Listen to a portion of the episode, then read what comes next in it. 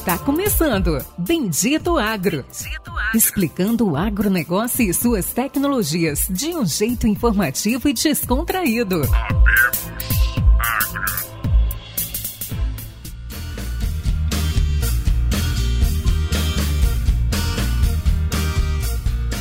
Olá, meus amigos, sejam todos bem-vindos ao Bendito Agro, o seu podcast de agricultura e tecnologia. Eu, Marcos Henrique, engenheiro agrônomo, falando diretamente de Luiz Eduardo Magalhães, com os meus amigos Péricles Briante e Briante, viu? Não é brilhante, não. e Lucian Carvalho. Pessoal, dá um alô aí pra rapaziada. Fala, meus amigos. Um grande abraço a todos. Espero aí hoje entregar aí o melhor que existe em qualidade de podcast, tecnologia e conhecimento em agricultura digital para vocês. Vai ser um episódio fantástico. Fala galera, sejam todos bem-vindos a mais um episódio do Bendito Agro. Eu sou o Luciano Carvalho, falando aqui diretamente do oeste da Bahia. Fiquem atentos que o episódio de hoje é bala. Bom, pessoal, então vamos lá para o podcast para a gente ver com quem que a gente vai falar. Bom, nosso entrevistado, nosso companheiro hoje de prosa é Maurício Nicocelli Neto. Ele tem 32 anos, é paulistano, só que hoje o nosso podcast ele tem um ar de supremacia baiana, porque tanto o Maurício quanto eu e o Luciano, apesar de ninguém ser baiano, a gente começou todo mundo aqui na Bahia. Então vai ser só o Péricles que tá fora. Péricles é Mato Grossense de coração aí, não muda pra nada. Eu morei Mas um ano vai... na Bahia, não se esqueça. Ah, já tá querendo ser Semana que vem já, eu tô aí. Legal, legal. Então a gente vai falar com o Maurício Nicocelli, ele é consultor hoje na área de agricultura digital. É um cara que vai trazer para a gente aí uma informação do que está acontecendo, da crista da onda da agricultura 4.0. Dá um alô aí, Maurício, seja bem-vindo. Obrigado aí pelo convite e eh, bom dia, boa tarde, boa noite, né? O bom do podcast é isso, de poder ouvi-lo em qualquer, qualquer momento. E é isso aí, vamos falar de agricultura digital, explicar as tendências daqui, aqui do Mato Grosso, falar das experiências aí da Bahia também. Eu acho que vai ser bem interessante. Beleza, beleza. Pessoal, é o seguinte, eu vou começar esse bloco aqui, vamos começar as perguntas. Vamos fazer diferente. Lá no fim, depois a gente faz um pouquinho do background do Maurício, como que ele começou. A gente estava conversando aqui antes, né, entre a gente, eh, a gente conhece muitas pessoas em comum, mas vamos deixar isso aí mais pro fim. Vamos já começar falando de futuro. Maurício, agricultura 4.0 e consultoria, cara, digital. Queria que você explicasse pra gente o que, que é isso, o que você faz, como que é uma consultoria em agricultura digital hoje? Perfeito, Marcão. Então, assim, eu há, há, três anos, aí, vai fazer agora em fevereiro, eu tenho a Monagri, que é uma consultoria em agricultura digital. E realmente muitas pessoas me perguntam, bom, o que, que eu faço, né? Qual é o seu trabalho? Então, por ter tido uma experiência no passado com o tema, eu hoje ensino as fazendas, né? Eu atendo três grandes grupos aqui do Mato Grosso a trabalhar com agricultura digital. Então, eu ensino pessoas dentro dos grupos é, formando a unidade de tecnologia. E eu também trabalho junto ao, ao Famato, aqui o Cenário AgriHub, que é uma iniciativa de conectar o produtor à tecnologia. Aí já no AgriHub eu atendo mais, é, vamos dizer assim, pequenos e médios produtores, também é, encorajando os mesmos a usar tecnologia. Mas o trabalho ele consiste em entender o processo produtivo da fazenda e realmente procurar as melhores soluções para ele digitalizar processos, retirar informações de, de pulverizadores, é, calitadeiras, tratores, voar com vante, drone. Os aplicativos que estão disponíveis hoje, eu encurto caminhos, eu vou dizer assim, porque eu tento usar a experiência que eu tenho de 10 anos de trabalhar na área para poder ensinar hoje engenheiros agrícolas, engenheiros agrônomos aí que estão recém-formados, que geralmente são esse, esse, público, a trabalhar com tecnologia e realmente tomar as melhores decisões e, e nessa linha. Então, eu acredito que estou sendo o primeiro, talvez, empresa independente a fazer isso. Existem algumas empresas que trabalham, mas com plataformas, e eu sou, tipo, multiplataforma. Então, para cada cliente, e dependendo, da, às vezes, da condição comercial, ou da, da relação, ou da capacidade técnica, eu, às vezes, indico e a gente usa uma, uma plataforma de agricultura digital diferente cada cliente. Então, eu consigo trabalhar multivariado, assim, sabe? mais ou menos essa linha, sabe? Legal, legal. Vamos pegar um exemplo aqui, vamos tentar fazer um exemplo, que a gente tem duas pessoas aqui com a gente, o Luciano e o Pericles, que eu acho que dá pra gente criar um exemplo aqui bem legal com os dois. O Pericles está aí, tem uma trabalha, está à frente de uma empresa de tecnologia, Terra Avião. e o Luciano está num grupo agora em que ele é o responsável pela implantação de tecnologias. Pronto, você tem as duas pontas aí. Tem um profissional que está num grupo que é responsável pela implantação, por estar antenado nas tecnologias, e um outro profissional que representa. Como que você faz para ligar esses dois caras aí? E aí, galera, entra aí, tenta interagir e dar uma explanada melhor de como que seria essa interação junto com o Maurício aí. Perfeito. O que eu enxergo assim, Marcão, seria o seguinte: é, hoje, vamos dizer assim, usando esse exemplo prático, vamos supor, de imagens aéreas, e vou aprofundar um pouco mais. É, um pequeno produtor, eu indico, é, encorajo ele comprar um drone, usar um aplicativo como o Drone Deploy. Já um grande grupo, eu sou usuário do TerraVion, gosto da plataforma e encorajo ele a usar isso porque é, tem escala, o processamento é maior, o custo se torna menor e por aí vai. Então, assim, eu identifico cada cliente, a, essa capacidade dele para indicar uma plataforma de uso. Trabalho independente, hoje não tenho, não recebo nenhuma bola de nenhuma, de nenhuma empresa, então eu consigo realmente indicar o que eu realmente acho bom, eu testo o que eu realmente acho bom, então eu tento passar uma solução é, prática para o produtor. E muito que eu faço também é, é entender o que está sendo feito hoje, né? Para poder tentar levar essa melhor solução e, e, simplificar nesse caso, sabe? Certo, legal, legal, legal. Pessoal, alguma coisa aí para acrescentar? Eu deixo só falar só mais, só mais um, um pouco, você deu uma fugida aí da resposta, cara. Mas vamos lá. Vamos desenhar o cenário. Quero criar aqui a situação do conflito. Pericles chegou e falou: Poxa, Vamos lá, Maurício, eu tenho um Poxa, Marcão, o cara é nosso amigo, não faz isso. não faz... Marcão. É um cenário hipotético, cenário hipotético, mas é bom, é legal, é salutar. Eu acho que é o que a gente encontra no campo. E aí tem o Luciano, e o Luciano tá ali, um milhão de startups pipocando na tela dele, e ele fala, poxa, Maurição, e aí? E agora? Como que é essa captação da empresa e como que é essa... Como que você faz o link de um profissional como o Luciano que é um cara que está dentro da fazenda que conhece tecnologia, não é tão primário assim, às vezes como um cara pequeno, não, não desdenhando do pequeno, mas é um cara que já está antenado com um cara externo da empresa que quer prestar o serviço. Como que você faz o link? Como que é a forma de trabalho? Como que é o, o dia a dia? Eu, eu, eu, tento ser muito prático em relação assim, até os clientes que eu, que eu, que eu atuo, eu vejo o que, que ele já tem lá dentro, o que, que ele está usando da tecnologia, e realmente, ó, a gente estava comentando, até no outro podcast de vocês, hoje tem 1.100 25 startups aí no mercado brasileiro, agtechs e por aí vai, né? É, então, assim, tem muita, tem muita empresa. Então, eu, pelo menos, se, se você me falasse, conhece todas? Não, não conheço todas, eu conheço uma, uma grande parte. Mas o que eu tento fazer, é realmente, com o cliente entender a bula dele, ver o que, que vai servir para ele. Hoje eu sou muito direto de perguntar qual é realmente a dor de barriga que esse cara tem. No passado, eu já até tentei mostrar coisas assim que às vezes não servia para o cara. Então eu comecei a ver, eu tentei ser muito mais prático ultimamente. Mas ao mesmo tempo, se eu penso num cenário como imagem aérea, assim, eu tenho na minha cabeça ali 10 players que eu acredito que pode ser usados, que eu sei que já estão em grupos grandes, sei que já está validado, sei que é uma solução que entrega. Então eu tenho que fazer essa ponte, né, nesse caso, escolhendo esse player. Mas isso é, uma, é um pilarzinho do negócio, porque tem muita coisa que o agricultor pode fazer. Eu acho que tem a questão de, como eu falei, a gente está falando, eu estou indo nessa linha de imagem aérea, um exemplo mas temos coleta de dados de máquina, temos prescrições, temos aí bases meteorológicas, temos gestão de custos biológicos, tem outras coisas que eu levo de valor para o produtor.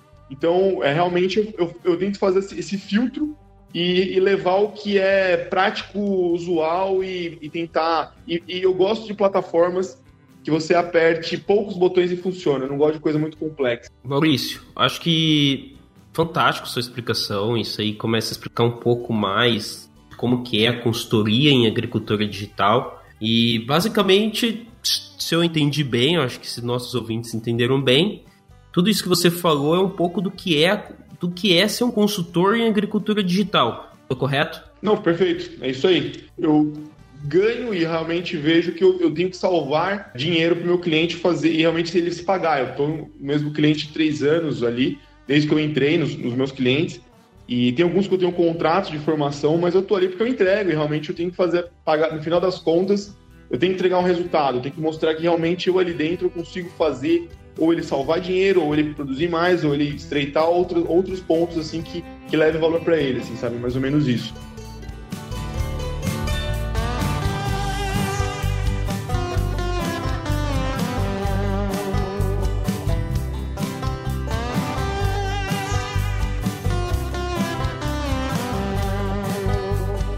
Uma coisa que eu tenho interesse de entender, você falou um pouco do que, que é, como que você faz, como que é o dia a dia, a ideia da agricultura digital, da consultoria digital, na verdade, em consultoria em agricultura digital. Mas me explica um pouco do passo a passo, vamos dizer assim, exemplo do Luciano, imagine, o Luciano já é um, um cara direcionado para tecnologia dentro do grupo, mas imagina eu que seja um produtor de mil hectares, ou eu acabei de assumir um cargo na fazenda do meu pai, mil hectares, e eu quero contratar o seu serviço ou contratar pelo Senar e o Senar vai te indicar para me atender. Qual que é os primeiros passos para alguém que é leigo, para alguém que ou um filho que acabou de assumir a fazenda, ou, um, ou propriamente um, um, agricultor de 40, 50, 60 anos. Como que são os primeiros passos? Como é que você chega nesse produtor de mil hectares, de dois mil hectares? Como é que você faz essa, vamos dizer assim, essa auditoria, você começar a consultoria em agricultura digital propriamente dita? Perfeito, vamos lá. Eu hoje primeiro analiso o que, que ele tem de dado. Então vamos pensar assim, o que ele fez de agricultura de precisão nos últimos anos, se ele tem essa informação, é, se ele coleta os dados das máquinas, que eu acho de suma importância, mapas de plantio, mapas de pulverização, ali onde você vê velocidade, volume de cauda, mapas de colheita, que é o primeiro passo da agricultura de precisão, é, depois eu vejo se ele está usando alguma plataforma de gerenciamento, de gestão da fazenda dele, ou se ele tem um software, um ERP, ou que ele tem ou um software local, se ele tem um monitoramento digitalizado, é um, acho que é um, um passo interessante. É, extrapola um pouco para a imagem aérea, como eu já usei alguns exemplos ali, vejo que ele está utilizando. Tento mostrar um pouco de, de questão de custos para ele, do que quanto que está custando a produção dele, se ele tem esses dados bem apurados na mão. E aí eu vou me aprofundando. Então acho que o primeiro passo é a coleta, é, vamos dizer, básica dos dados que ele já tem ali dentro. Às vezes tem até exemplos práticos de, é, vamos dizer assim, mapas e, e, a tecnologia que ele tem hoje lá. Tem, tem agricultor que tem várias tecnologias embarcadas em tratores, pulverizadores, é, tem coisas pagas e não usam, né? Então eu tento mostrar o realmente o mais elementar para depois a gente evoluindo. Hoje tem um outro ponto, uma evolução grande aqui do estado é a conectividade. Então, alguns produtores já estão colocando conectividade nas fazendas, assim como assim, colocando é, é, torres para dar uma repetição na, na, internet que chega no campo. Então, eu tento ajudar isso. Eu, honestamente, vou te falar, não conheço de todas as plataformas, mas hoje eu sei quem resolve o problema do Operation, quem resolve o problema da Climate, quem resolve o problema da Farmer's Edge, quem resolve o problema de, de uma base meteorológica, quem resolve o problema do Matrimble. Então, eu tento conectar os contatos que eu fiz ao longo do, do tempo para realmente resolver aquele aquele problema do agricultor e tirar o melhor do que ele tem já lá dentro. Até antes de fazer alguma aquisição muito mais alta. Então é mais esse trabalho raiz, assim, sabe? Fantástico, fantástico. Acho que você foi bem detalhista e acho que tirou a dúvida de muita gente e até mesmo o que, que uh, hoje produtores que estiverem nos ouvindo vão fazer, né? Quais são os primeiros passos, como que é a consultoria de agricultura digital, caso eles queiram te contratar ou contratar alguma que esteja perto deles aí em algum estado do país. Isso aí, isso é muito bom. Legal, bacana. Além do que você falou, Maurício, eu imagino que você também tem esse trabalho, primeiro organização de dados, né? Mas além de toda essa tecnologia embargada em máquinas que muitos produtores não usam, né? hoje tem muita coisa que dá para fazer de graça, né, cara? Você, por exemplo, imagem de satélite, né? não fiquem bravo, mas a imagem de satélite hoje é gratuita, né? Hoje não, há anos já é gratuito. Você tem um software como o QGIS, que é um software livre, Google. Então, acho que um produtor aí que saiba fazer ou você direcionar uma pessoa dentro da fazenda e começar aí com imagem de satélite grátis, uh, um Etrex 10 na mão, um Google Earth, um QGIS, dá é para fazer aí. um estrago Não, grande. Eu te falo, Luciano, que realmente é isso. Hoje, uma coisa que eu gosto de encorajar os agricultores é tem muita coisa no YouTube gratuita. Existem cursos do Senar de agricultura de precisão, da Massey. Tem muito conteúdo o pessoal da Fatec Pompeia gerou conteúdo. Os exemplos que você usou é muito prático. Então, eu acho que muito tá das pessoas buscarem isso. Lógico que às vezes o produtor não sabe, mas a, a nova geração que vem vindo, ela tem essa informação, é, talvez falte um pouco de orientação, mas eu, eu, vejo hoje que cada vez mais tem coisa gratuita. Tem várias empresas aí criando vários webinários que estão aí disponíveis. Então, eu vejo que isso é muito bom. É uma coisa que, vamos dizer assim, é, há 10 anos atrás, é, até quando eu comecei, vocês também começaram, a gente não tinha esse tanto de informação, vídeo, vídeo aula, curso online que temos hoje, né? Então esse é um grande benefício aí que, que essas novas tecnologias, esse monte de plataformas também trouxe pra gente, assim, sabe? Tá muito acessível também pro pequeno e médio. Às vezes, ah, mas não tem. Tem sim, tem aplicativo, como você mesmo falou, e tem, hoje até o aplicativo ali, o Drone Deploy, você faz os primeiros voos de graça, depois você vai evoluindo. Então tem muita coisa básica ali que dá, dá para ser feito para ele virar nesse mundo mesmo. Bacana, Maurício. E assim, é, quando você inicia esse trabalho, uma coisa que eu tenho muita curiosidade, que eu vejo que muitos produtores sofrem, a, a parte de tecnologia não é segredo para você. Como você vai organizar isso num pequeno produtor que tem máquina, que tem uh, tecnologia embargada na máquina, ou não tem, ou vai iniciar isso de uma forma objetiva e barata. Mas e a parte de capital humano, cara? Quando você depara numa fazenda e às vezes quem toca o escritório é a esposa ou é ele mesmo, e o cara não tem ninguém destinado à parte de tecnologia, mas ele quer fazer, só que ele não tem ninguém. Como é que você faz? Sim, eu vou falar para você que é um dos grandes desafios do setor. Talvez ensinar um pessoal com pouca orientação é um grande desafio para a gente. A gente vê aí Vou usar um exemplo prático, ali a questão de mapas de colheita, de do pessoal estar tá acompanhando, trocar o, o, talhão na hora que for entrar no, talhão, no outro talhão para gerar um mapa legal, alimentar aquele sistema com o nome da variedade, o nome do cultivar e por aí vai. Isso, isso vem sendo um grande desafio. Eu acredito que aos poucos a mão de obra está tá evoluindo, mas é, eu concordo que o nosso setor não evolui mais na agricultura digital, tanto pelo capital humano como pela questão de conectividade. Mas focando no capital humano, é, tem muita vaga em aberto. Se a gente olhar o mercado de agricultura digital, tem o Instagram e o Agro Oportunidades, tem vários lugares que tem muita vaga. Você vê muita oportunidade de trabalho, mas não tem gente qualificada para aquilo ali. E ao mesmo tempo tem muita faculdade de agronomia formando muita gente. Eu não tive na minha, na minha grade agricultura de precisão nem nada, e muita gente não tendo qualificação para isso. Então, eu acredito, pensando até em várias hierarquias ali, vamos, vamos dizer assim, técnico agrícola, engenheiro agrônomo, cada vez mais tem essa demanda de cursos de agricultura de precisão, agricultura digital, para formar esse capital humano. Então a gente vai ter que mudar isso, não é algo rápido, mas vai ter que ser feito para os próximos anos, assim, sabe? Cara, eu até tive matéria de agricultura de precisão na faculdade, mas meu professor era doido, cara. Doido, doido, doido. era o Marcão? Como é que é? Eu acho que... era um Marcão. Era você, cara. Marcão, que tava dando aula pro Luciano na faculdade? Não, eu não era. Poxa, o Luciano também.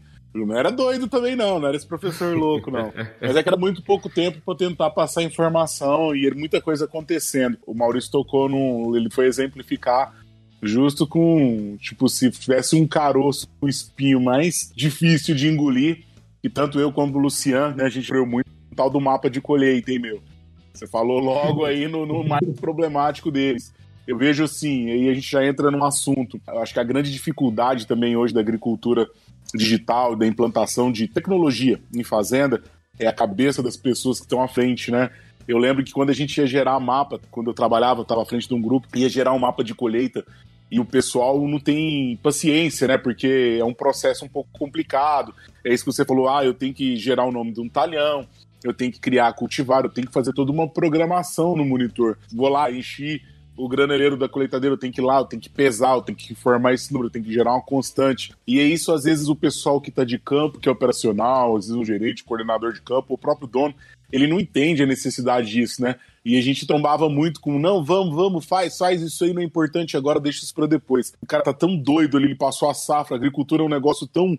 O cara ficou a safra toda, né? Só perdendo, só gastando dinheiro e você vai chegar naquela hora ali ele não espera. A hora que ele vai ganhar o dinheiro, ele gastou dinheiro a safra inteira, e a hora que ele vai ganhar o dinheiro dele, você tá pedindo para ele esperar um pouquinho, né? E o cara tá ansioso para colher. Sempre era, uma, era a dificuldade de bater com o pessoal mais velho que não enxergava a necessidade disso. Então, uh, os caras que ficaram na vanguarda disso sofreram muito, né? Não, com certeza.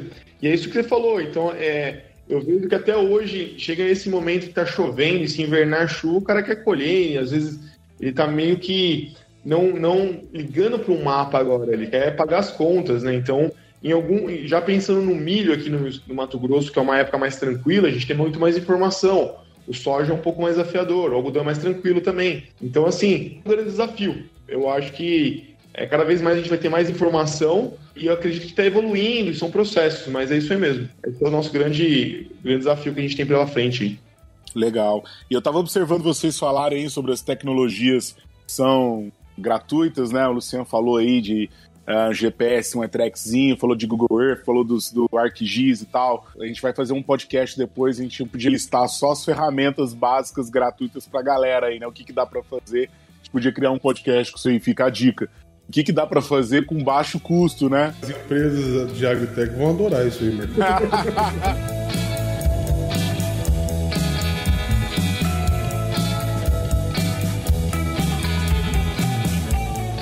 Bom, pessoal, é o seguinte, eu queria escutar do Maurício, o papo tá muito legal, mas a gente tinha falado até antes, poxa, tem uma oportunidade de estar com um cara que tem experiência internacional, saiu para fora, tá buscando, tá antenado no que tá acontecendo lá fora. E era isso que eu queria escutar de você agora, Maurício. Conta um pouquinho pra gente como que é essa experiência sua lá fora, o que, que você foi buscar, o que, que você tá ligado, antenado, o que, que tá acontecendo no mundo lá quais são as principais tecnologias. E vamos falar um pouquinho o que, que tá para vir aí, o que, que vai pegar daqui para frente é inteligência artificial, não é chatbot, não é, é o que que é, o que que vai pegar? Eu vou fazer uma retrospectiva assim. Eu, minha primeira viagem agrícola internacional foi para o Farm Prog Show, foi em 2000 e, 2014, e eu até encorajo todo mundo aí, estudante de agronomia ou, ou profissional que quer ver algo diferente, ir para o Farm Prog Show, porque realmente eu acho que é, ele, ele é muito interessante. Eu acho que você consegue estar tá ali imerso no cinturão do milho, ou às vezes acontece em Iowa ou em Illinois. Quando eu fui na época, eu até gosto de compartilhar que aquela época, vamos supor, os Estados Unidos estava muito na nossa frente algumas coisas. Eu trabalhava na Precision Plant na época, então eu acompanhava muito o cenário de, de dosador de plantio, de sensores, de, de semeadoras e por aí vai. Então, assim, é, era legal ver como eles estavam muito na nossa frente em relação à tecnologia de plantio. E hoje mudou, hoje tem muita máquina que está no mercado nacional, eles ainda não têm coisas que a gente não tem aqui, eu posso dizer que eles estão na nossa frente ainda, mas até um pouco menos do que era no passado.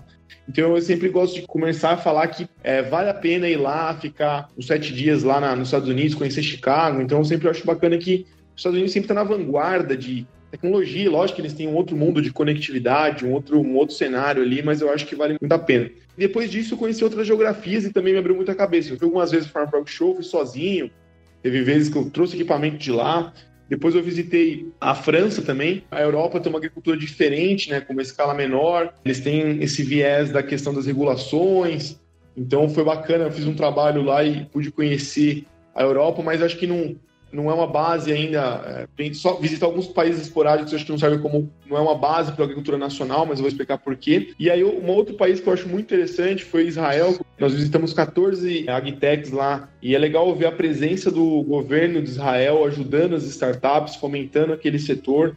Os caras conhecem muito do mercado brasileiro, acompanhei o surgimento da Taranis lá, eles, logo eles criaram a empresa. Então é legal ver a inovação que eles têm lá e eles continuam exportando tecnologia para a gente aqui, seja em fruticultura, temos aí Taranis, Agritask, algumas plataformas que já estão em uso no mercado nacional. É, então é, é bem legal ver isso também. E outro país também que eu pude conhecer foi ano atrasado foi a China. Eu acho que para quem quer comprar sensores, portar algumas peças. Aquele país tem mais de um bilhão de pessoas, vezes, porque é muito grande, é muita gente. Nós que fazemos parte da cadeia produtiva, de ver que a gente tem que produzir alimento para aquele povo mesmo e por aí vai. Então, eu acredito que é um país que é bacana, como eu disse, ver produtos para comprar. Eu acho que para quem quer criar um negócio, criar alguma coisa, a China é bem interessante. Pude conhecer também é, a Austrália com o IMA, o Instituto Mato Grossense do Algodão. A gente foi ver robô. Por ser um país que tem 26 milhões de pessoas e muitas pessoas não querem ficar no campo, eles têm que automatizar vários, vários itens, não só da agricultura, mas da indústria em geral. Nós visitamos ali a Universidade de Sydney, de Queensland, algumas empresas na área de robótica. Então é, é interessante ver que, como é um país com 26 milhões de pessoas e as pessoas não querem ficar no campo, é, trabalhar no campo, ou também é um, tem lugares ali que são áridos, né, que são é, inóspitos ali também na, na, Austrália, então eles automatizam vários processos. E a gente foi ver robô agrícola, né, que estava funcionando, até uma empresa lá, Sual Farm, que já está vendendo robôs para dessecação. Trabalham muito com tráfego dirigido na Austrália, coisa que a gente está no Brasil Acho que agora, olhando contra os olhos aí, com a AgroCAD, com outros sistemas, é que a automação eu enxergo também como o futuro de muitas coisas, assim, sabe? Na questão, pessoas vão, não vão dizer que vão sair dos sistemas, nós vamos mudar a qualidade da mão de obra, para programar, para dar suporte, por aí vai. Então acho que é legal ver que a gente tem, tem que olhar por esse lado. E aí, continuando, eu também visitei o Paraguai, eu fiquei impressionado com o tanto de tecnologia que tem lá, é, 80% dos produtores que plantam no Paraguai são brasileiros e eles têm essa facilidade de importação de equipamentos. Então eu achei bacana de ver que tem muita máquina nova, muita tecnologia no Paraguai a gente nem imagina, assim, sabe? Eles têm a mesma mesmo desafio que o nosso ali, né? Pensando na região sul-sudeste ali, né? Dos intempéries, com chuva, então é, é, bacana. E nesse ano aqui, eu visitei a Agritécnica em Hanover, que foi muito bom, né? Fiz uma viagem para a Europa, conheci Espanha e, e, e Portugal para ver controle biológico, ver alguns pontos de sustentabilidade também nessa viagem. Eu gosto até de aproveitar o espaço e falar que fui lá e vejo que muitas coisas estão sendo praticadas na Europa é, nós, no Brasil, estamos fazendo coisas bem parecidas. Né? Um exemplo é a, é a análise de solo, é de vida no solo. A Embrapa Cerrado, lá com a IEDA, é, Carvalho, vem criando esse tipo de amostragem. E aí, quando eu falei isso para o pessoal lá, o pessoal não imaginava. Então, é algo que é, a gente está bem assim, em relação a outros países. E, é, por fim, eu passei lá na Agritécnica Hanover para ver as novidades do setor. É a maior feira do mundo em relação à máquina. É, é de impressionar o tamanho dela, assim. Eu fiquei três dias rodando todos os stands lá, procurando novidade, conversando com um monte de gente. É, eu até não imaginava que tinha tanta máquina no mundo, assim, né? Eu até pergunto pra vocês, quantas marcas de tratores vocês conhecem? Chuta aí um número. Conheço 200. Pô, Luciano, pô, Luciano, sacanagem, hein? Ah, cara, eu acho que... Vamos lá, vamos lá. Eu acho que as... o Brasil é complicado porque a gente é um mercado que poucas marcas nelas né, dominaram o mercado. No Brasil, se a gente for falar de carro, é ou de máquina, o que, que é? Vamos lá, John Deere, Case, New Holland. E agora que a gente vai escutando um pouquinho de Fendit. É, tem Landit, como tem aquela coreana também, tem. LS Tractor. Aí você tem. LS Tractor. É, Caterpillar, vamos Caterpillar. lá. Tem... Mas Nossa. até então, uma vez eu fiz essa reflexão, falei, Mas cara, não deu 10, não deu 10, não deu 10. Vamos é. lá, não deu 10. E, e, lá, lá eram 200, assim. Era muita, era muita máquina, é muito trator, é muito equipamento, assim. Dá uma, dá uma noção de como a agricultura ela é, é global, a agricultura global é grande, como, como tem muito negócio para se fazer por aí. E até contar um ponto bacana, eu conheci lá a JAC, empresa brasileira, e era legal ver o pessoal da JAC da estar exportando é, coisas para os Estados Unidos, para o leste europeu, para Moldávia. Eu achei, pô, eu achei legal pra caramba, assim, sabe? Então, é legal ver que a gente é relevante no, no, no, cenário aí. E tem muito brasileiro aí fazendo bonito, assim, lá fora, sabe? Então, acho que legal. foi, isso foi um pouco do que eu fiz. Esse, esse ano eu vou viajar de novo, vou numa feira na Ásia. Então, o intuito é sempre como o, o fim de todas essas viagens, o intuito é ver o que funciona em outras geografias e tentar trazer para os meus clientes, ver o que é aplicável aqui, estreitar parcerias com empresas, universidades que estão desenvolvendo coisas para trazer para o Brasil. Então tem muita gente querendo investir no Brasil e acho que é, é legal aí tá, tá na frente de tudo isso, sabe? Legal, legal. Maurício, eu, te, eu tenho uma curiosidade. O cara que não tem muito tempo, nem muito dinheiro, tipo eu. É,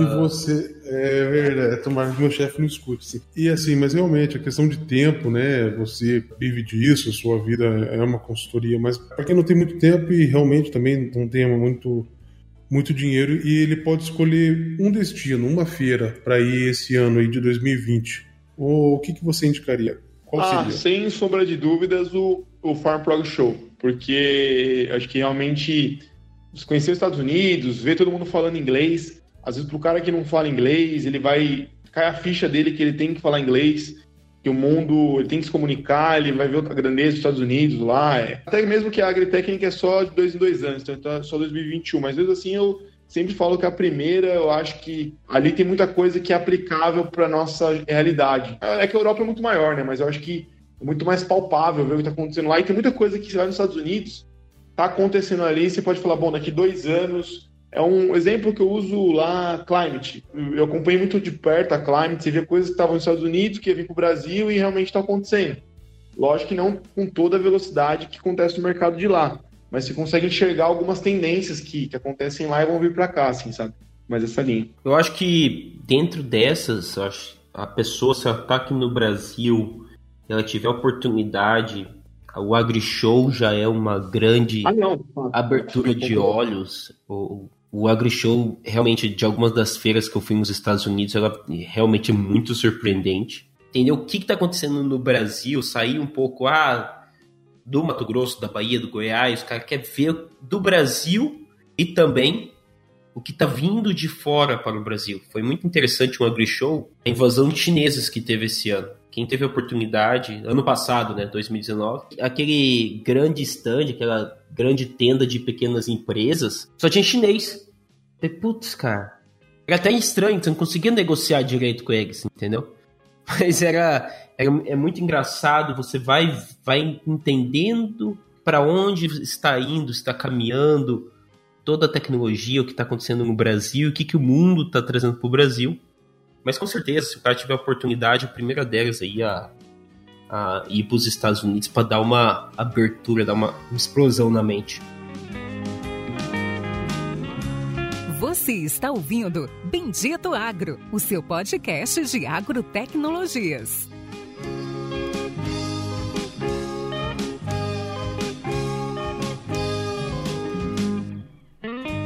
Legal, pessoal. Então, para a gente chegando ao fim aqui do nosso podcast, para a gente encerrar com chave de ouro, qual que é o background do Maurício? Como que ele começou? Você já falou que veio da Unesp, é paulistano, mas como é que foi? Como é que foi seu começo profissional? Quem que é o quem que é o Maurício aí no mundo agro? É, sou paulistano, nasci na Moca. Mas vamos lá, você formou no FSCAR no campus de Araras ou de. Eu formei lá, mas na época eu não trabalhava na. entendia muito de agricultura de precisão, trabalhava com laboratório. Aí fui pro projeto que tem aí um dos mais famosos da do Ademar Marçal, da Fazenda São Francisco, que ele leva 30 agrônomos por ano e ele faz um tropa de elite lá e fica 5, 6.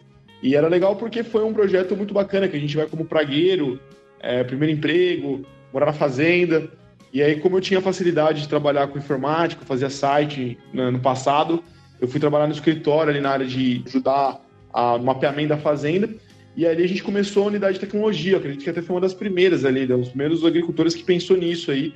E aí, o meu trabalho, eu tornei depois gerente de tecnologia, fiquei três anos e meio trabalhando na Fazenda São Francisco. Como eu conheci o professor Molim, ele convidou a Fazenda em si para a gente dar uma palestra no Combap. Aí eu fui dar palestra do que a gente fazia na São Francisco, que realmente era muito inovador. O senhor Demar sempre, questão de tirar dados, de é, controlar as máquinas, ele já tinha isso muito forte na cabeça. A gente usava o Apex na época, a CMS, fazer agricultura de precisão com Farmworks. E depois eu fui trabalhar na. Saindo de lá, eu fui trabalhar na Monsanto. É um projeto da Monsanto chamado IFS, também que era bem interessante. A Monsanto é, isso foi em 2013, né? A Monsanto enxergava que ela queria vender semente de milho, uma prescrição em 2017. Então ela queria não só vender só o milho, mas um mapa, né? A prescrição nesse caso. E aí o meu trabalho foi coletar dados para a criação dessa prescrição, né? E eu vim morar no, no, Mato Grosso, que vim morar em Primavera do Leste. E aí eu fiquei um ano e meio nessa posição, aí a Monsanto comprou a Climate, mudou todo o cenário ali e eu fui trabalhar na Precision Plant, que também tinha sido recém-comprada ali pela Monsanto. E ali eu trabalhei como suporte ao produto, né, mais uns dois anos e pouquinho. Foi muito bom, porque eu aprendi muito de plantadeira, fiz muito ensaio, foi aí que começou essas essas conexões dos Estados Unidos, de entender o que estava sendo feito de lá. E realmente, Precision Plant, eu não trabalho mais na empresa, mas sou um grande usuário, porque o documento é muito bom. Ele revolucionou o plantio no Brasil, até teve um artigo sobre isso. Quase todas as marcas, né? Tá em Agco, CNH, Star, Acum, Baldan, Vence Tudo, Tatu Marquesan, grande concorrente da John Deere. E realmente, assim, depois disso, eu tava aqui no Mato Grosso já, já tava em Lucas já. Quando teve a posicionamento de compra da John Deere, a gente ficou meio num período de transição ali, e aí eu vi, eu vi algumas oportunidades com alguns agricultores. Meu primeiro cliente, que é o primeiro agricultor que me ajudou, ele, ele é até falecido, chama o Fio Boscoli Neto, cara que é muito gente boa, muito inovador, e eu comecei a trabalhar para ele, tirar os mapas para ele, né? Foi em fevereiro de 2017. E daí então eu comecei a Monagra, e depois eu peguei um outro cliente, que é a Sementes Petrovino, uma grande sementeira aqui da região, e hoje eu tenho esses dois clientes, mais o grupo Miguel Vazibeiro também, então, meu trabalho hoje, como eu disse, é formar essas unidades e trabalhar com isso, com agricultura digital. A gente criou uma pós-graduação, ano passado, uma pós-graduação em agricultura digital aqui em Lucas. Eu acho que o intuito é formar uma comunidade de, de, pessoas que trabalham com isso. A gente tem uma comunidade já que cresceu legal nos últimos anos, aí várias fazendas com unidade de tecnologia, a gente conversa bastante. E agora, os próximos passos aí desse ano vai ser eu estou já criando um curso online de agricultura digital, que o intuito é dar um norte para o pessoal, acho que mostrar algumas coisas que são racionais a serem feitas, assim. Lógico que a agricultura digital é muito ampla é, e é muito difícil agradar todo mundo, mas eu quero criar pelo menos algumas coisas que eu venho tendo sucesso, curtar caminhos para realmente democratizar a informação e poder escalar isso para várias pessoas que têm esse interesse, sabe? Então eu estou tô com essa linha aí de trabalho também. Eu acho que esse é o nosso objetivo, é, nosso trabalho é nobre, né? Nessa, é, e formar pessoas, mudar a vida de pessoas. Acho que isso é legal também, sabe? Legal. Eu só, fiquei, eu só fiquei triste a hora que você falou. Ah, a gente usava o Apex na época e tal. Falei, poxa, eu acho que Acho que eu tô precisando atualizar aí, porque eu ainda uso o Apex até hoje. Pô, Marcão. Pessoal... Ô, Maurício, agora eu vou fazer uma pergunta que você vai ter que responder, cara. Você falou que o Demar Marçal fazia um tropa de elite. Eu tô pensando aqui, quem que era o Capitão Nascimento, o Ademar ou o Severo? era o Ademar. O Severo era nosso mestre dos magos, ele era o cara que. Ele que acalmava os hormônios ali, tipo assim, a gente era jovem, ele, ele que os motivacionais, falava da gente da vida, usando analogias, era muito bom. Era o cara que fazia reunião com a gente até 11 e meia da noite. Realmente um grande respeito, admiração por ele, assim, pelo Solemar também, pelo Dona Célia, por todo mundo que tá, tá envolvido no projeto ali. Legal, legal, legal. Show de bola, Maurício, show de bola, cara. Eu também aí tive o grande prazer de conversar com o Severo aí esse ano. Tive aí reuniões semanais com ele, onde ele me ensinou muito. Eu devo muito do, do aprendizado que eu tive em algodão, em como toda a fisiologia de algodão que eu aprendi esse ano na Bahia. Provavelmente foi o Severo aí que me ensinou a maior parte. Foi só pequena porcentagem do que ele sabe, mas fez uma grande diferença para mim. Mas antes de encerrar, o Marcão tá querendo encerrar esse podcast. Calma, Marcão, calma. Tá muito bom pra já encerrar tão rápido. Vamos assim concluir, cara. O que, que você acha, Maurício? Qual que vai ser a consultoria do futuro? Qual que vai ser essa, a tecnologia futura que você acredita que realmente vai mudar a agricultura? Qual que vai ser o próximo GPS? Qual que vai ser a próxima, vamos dizer assim, a tecnologia que vai mudar a forma das pessoas pensarem qual que você acha que vai ser o futuro da, da consultoria? Vai ser a consultoria em agricultura digital de uma forma diferente? Bom, eu vou. Eu tenho vários pensamentos sobre isso que eu já, cara, passei muito tempo pensando sobre isso. Então, assim, cada vez mais vejo é, cada grupo grande ter a sua unidade de tecnologia, formar as pessoas para trabalhar com tecnologia. É, eu enxergo que cada vez mais o compartilhamento de dados é, entre os produtores vai fazer a diferença para ele comprar melhor, para ele vender melhor, para ele ver qual produto é mais eficiente. Então, acho que um, um, sistemas que trabalham nessa linha é, tem um grande valor para o pro produtor. Vejo que muita coisa vai mudar olhando o mercado como é hoje, assim. É, o dinheiro está indo para outras mãos, vamos dizer assim. Hoje está tendo outros fundos que têm dinheiro e talvez o produtor não precise pegar dinheiro na revenda, vamos dizer assim. É, ele pode comprar direto. Isso está acontecendo. Então, assim, é, eu acho que é bacana o produtor abrir a cabeça para ver que novos modelos de negócio estão surgindo, que cada vez mais ele, ele, tem que ter uma gestão de custos mais é, equilibrada, tem na ponta do lápis ali quanto ele está gastando certinho.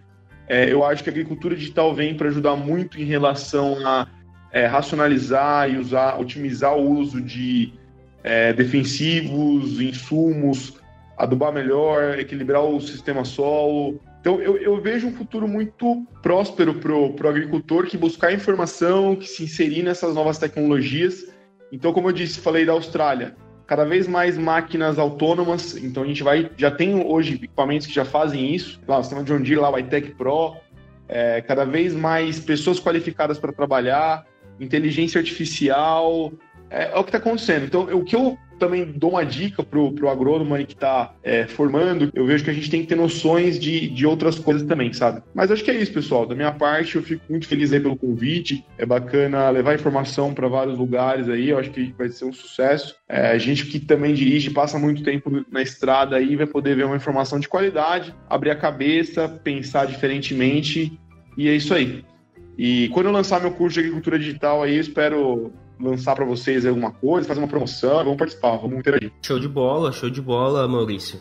Fantástico, acho que explanação do que você deu, do que você acredita ser a agricultura do futuro, como que vai se encaminhar daqui para frente toda a agricultura. Então não vai ter mais essa ideia, não, vou fazer o feijão com arroz que tá dando certo. Eu acompanho isso aqui também um pouco com a minha família aqui, eles têm planta algumas áreas ali em São José do Rio Claro. E você vê nitidamente quem não investe em tecnologia, quem sempre está fazendo o básico durante 10, 20 anos, hoje vem sofrendo cada vez mais para pagar, para manter o custo, para ir tendo aquele lucro. É um pouco da história do que vem aí agora, puxando um pouquinho aí da bovinicultura, o cara não tá entendendo que ele não tá tendo lucro com aquilo, entendeu? Ele tá só trabalhando para viver. Mas e aí, Luciano, e aí, Marcão, o que, que vocês acharam? São as considerações finais de vocês? Acho que foi fantástico. Eu quero chamar de novo aí o Maurício para participar mais vezes com a gente nesse podcast. Mas e aí, Luciano, o que, que você achou? Pô, gostei muito, muito mesmo. Só tenho a agradecer o Maurício pelo tempo, disponibilidade e todo o conhecimento que ele trouxe. Eu acho que foi um podcast muito bacana, deve, vai ficar um pouco a mais do, do planejado, mas não tinha como correr, né? E fica aí o convite aberto aí, quando tiver o, o curso pronto aí, você vai dar um, um, uma inscrição pra gente fazer um sorteio aqui. Pois é, boa ideia. É isso aqui no show do Mama. Esse é o negócio, tá certo. Marketing, cara, você achou que você ia vir aqui fazer toda a propaganda do curso e o marketing. Não tem uma contrapartida, né? Lógico. Não ia ter uma não contrapartida, pô. Eu, eu aprendi isso, não, não existe almoço grátis. Não, tô brincando, mas acho que o intuito é esse também. E, e eu acredito que vocês vão ter muitos seguidores aí. O intuito é compartilhar informação. E, como eu disse, a gente criar uma comunidade forte, agricultura digital, e só, todos só tende a ganhar. Isso aí. Como é que é o nome do seu canal no YouTube? Pô, oh, bacana. Eu tenho. O meu, meu canal no YouTube tá com o Monagre. Tem alguns vídeos lá de agtech, de conectividade. A gente tem um Instagram, que é o Agricultura Digital pelo Mundo.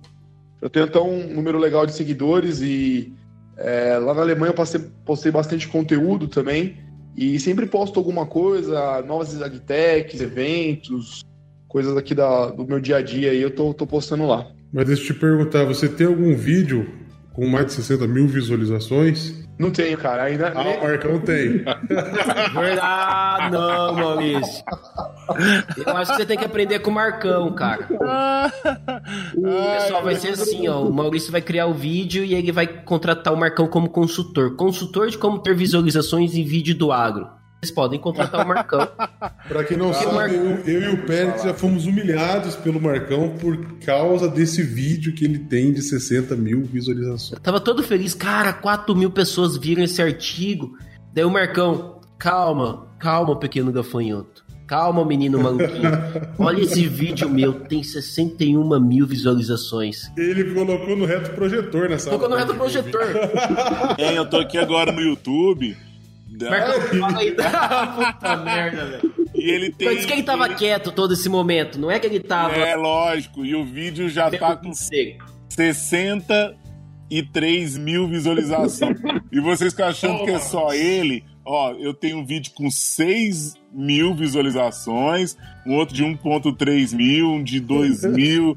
É, não é só isso aí, não. O vídeo, tá, o vídeo também tá há 7 anos que ele tá no ar, cara. Sete anos também. Poxa, eu sou o dinossauro no YouTube. Se há sete anos ele tiver pelo menos Só no um YouTube, né? Marcão.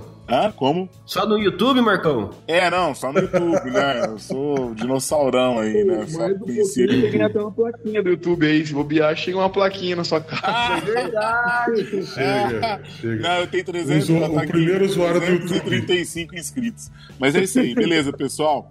É, valeu demais, eu também queria agradecer aí ao Maurício.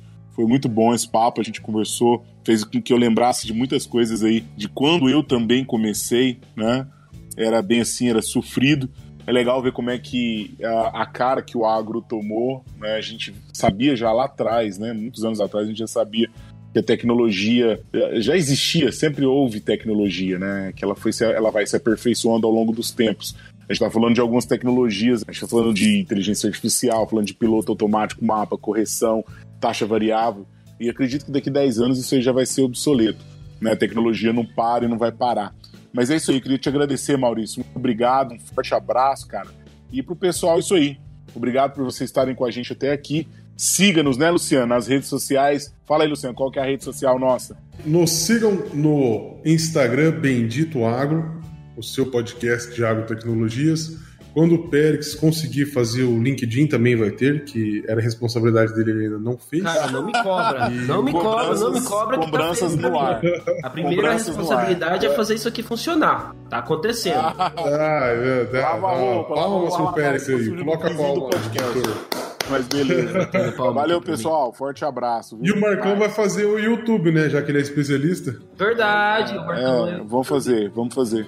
Eu Mas valeu, Maurício. visualizações até final do ano, hein? Os caras, os caras não deixam nem despedir mais, os caras estão eufóricos. Valeu, Maurício. Um forte abraço, cara. Obrigado, Obrigado por tudo. Um grande abraço, Maurício.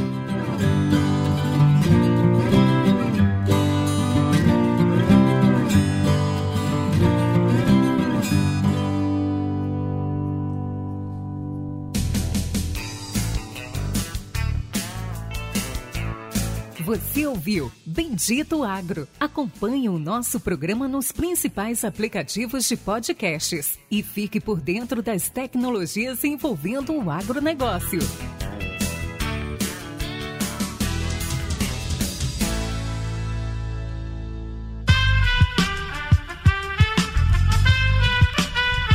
Este podcast foi editado por Aerolitos Edição Inteligente.